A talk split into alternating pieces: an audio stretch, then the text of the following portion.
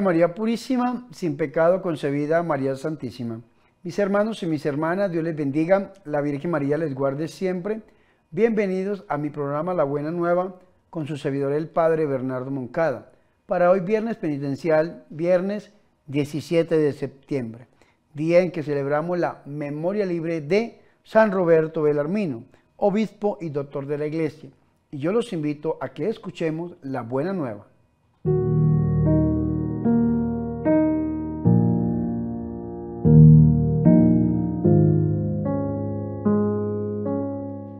Señor esté con ustedes.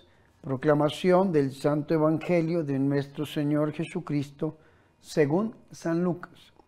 En aquel tiempo Jesús iba caminando de ciudad en ciudad y de pueblo en pueblo, predicando el Evangelio del reino de Dios. Lo acompañaban los doce y algunas mujeres que él había curado de malos espíritus y enfermedades. María la Magdalena, de la que habían salido siete demonios, Juana, mujer de Cusa, intendente de Herodes, Susana y otras muchas que le ayudaban con sus bienes. Palabra del Señor.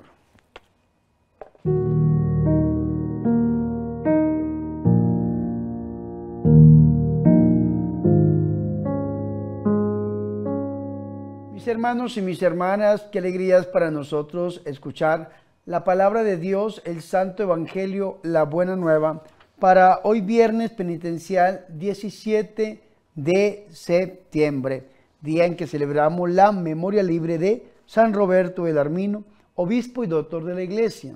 Antes de entrar a la lectura, a la meditación, vamos a leer un poco lo que la revista litúrgica dice acerca de este grande santo. San Roberto Belarmino. Roberto nació en el año de 1542 en un pueblo llamado Montepulciano, su mamá era hermana del Papa Marcelo II. En el año de 1560 ingresa a la Compañía de Jesús. En el año de 1570 es ordenado sacerdote y se dedica a la formación teológica. En el año de 1598 fue elevado al título de cardenal por Clemente VIII, con quien trabajaba integralmente. Posteriormente nombrado arzobispo de Capua murió en Roma el 17 de septiembre del año de 1621. Que por intercesión de San Roberto de Darmino, obispo y doctor de la Iglesia, los deseos de nuestros corazones se hagan una realidad. Y para este viernes penitencial hemos escuchado el inicio del capítulo 8 del Evangelio según San Lucas, versículos desde el 1 hasta el 3. Aquí encontramos, mis hermanos, las mujeres que acompañaban a nuestro Señor y Salvador Jesucristo. Es interesante, mis hermanos, cómo en la compañía de Jesús, en el grupo de Jesús, también iban algunas mujeres. Pero vea cómo inicia este capítulo octavo. Recorrió a continuación ciudades y pueblos, proclamando y anunciando la buena nueva del reino de Dios. Vea qué interesante. A mí me encanta meditar sobre acerca que Jesús es un caminante, un transeúnte. El Señor va, va. San Agustín decía, tengo miedo que el Señor pase y que yo lo deje pasar porque Él es un caminante, Él es un transeúnte. Aquí vemos cómo el Señor recorría ciudades y pueblos, e iba caminando. Si usted algún día tiene la oportunidad de ir a Nazaret, y usted a las 12 del día reza el ángelus, ahí donde la Virgen María recibió la anunciación.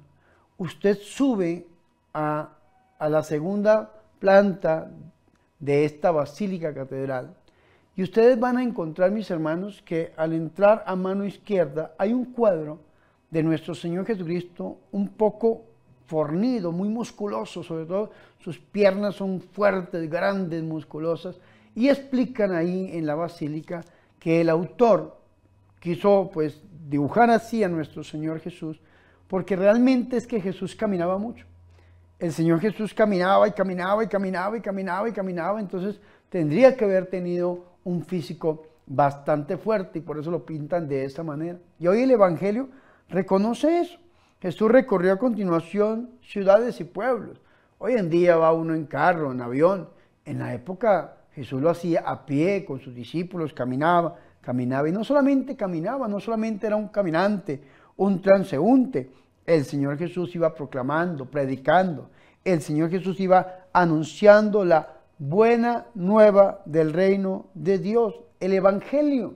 La buena nueva, como se llama este programa, el Evangelio, de la raíz eu, eu, eu es bueno, angelion, mensaje, el buen mensaje. Eso es lo que el Señor Jesús iba proclamando, la buena nueva del el reino de Dios. Porque recordemos que esta palabra evangelio es una palabra que no hacía parte del ambiente cristiano. Esta palabra era la palabra que la utilizaba mucho los paganos, sobre todo los romanos. Y el evangelio era la palabra del emperador, la buena nueva. ¿Y cuál era esa buena nueva?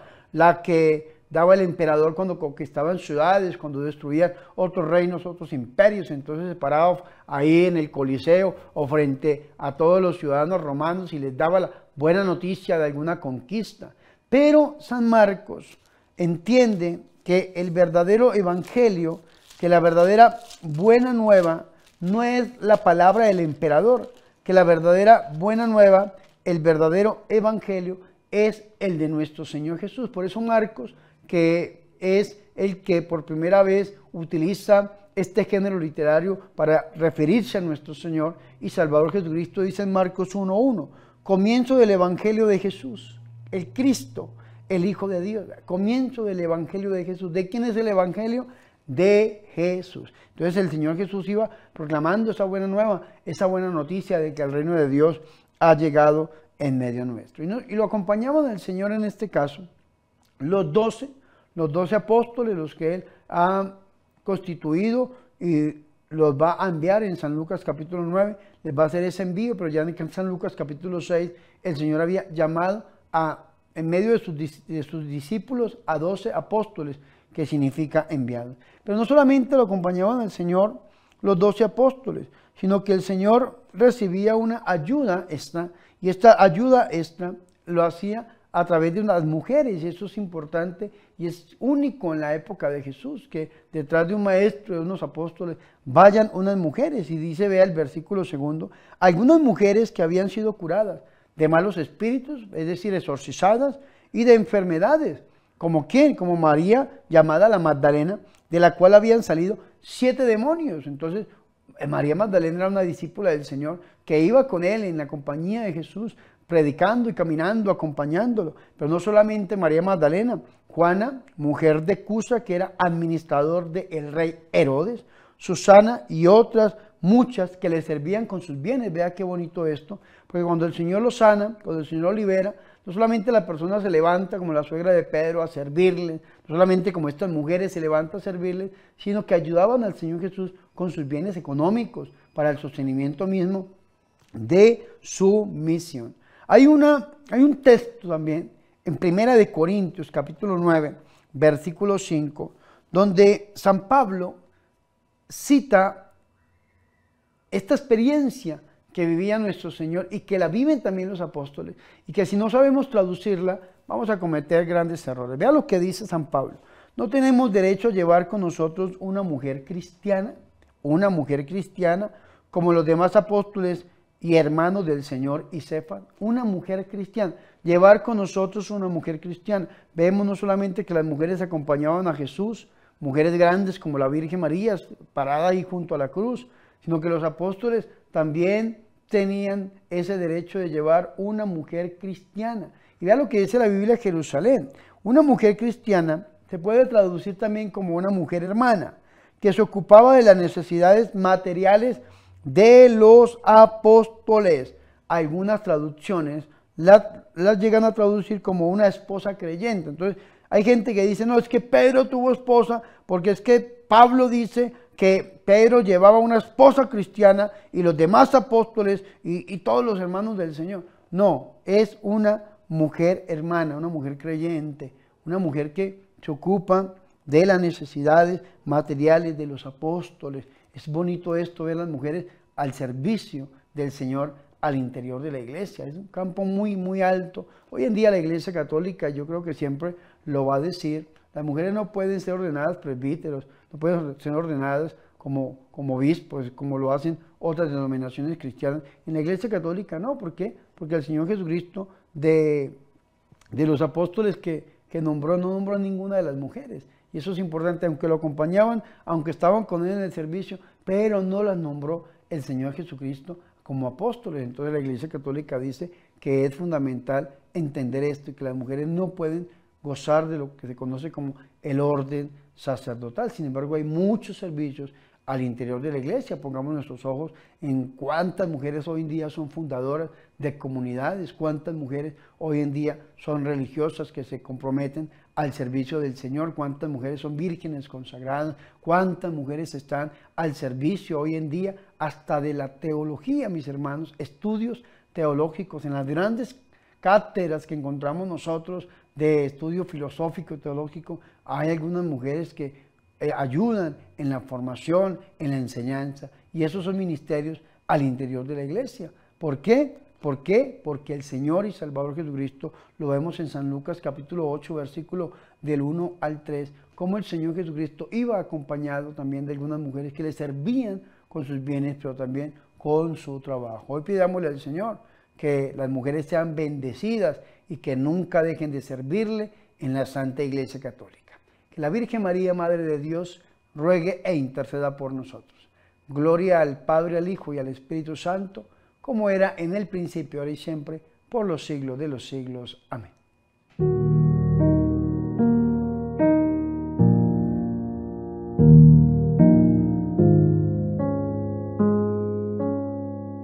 Ahora los invito a que hagamos oración. Te bendecimos, Padre, por Jesucristo, Señor nuestro, y por María, su Madre, la bendita entre las mujeres. Cristo y la Virgen María representan al hombre y a la mujer nuevos, que son signo de la nueva humanidad que tú quieres restaurada tu imagen según tu designio creador. Virgen María, Madre de Dios, ruega por nosotros. Amén.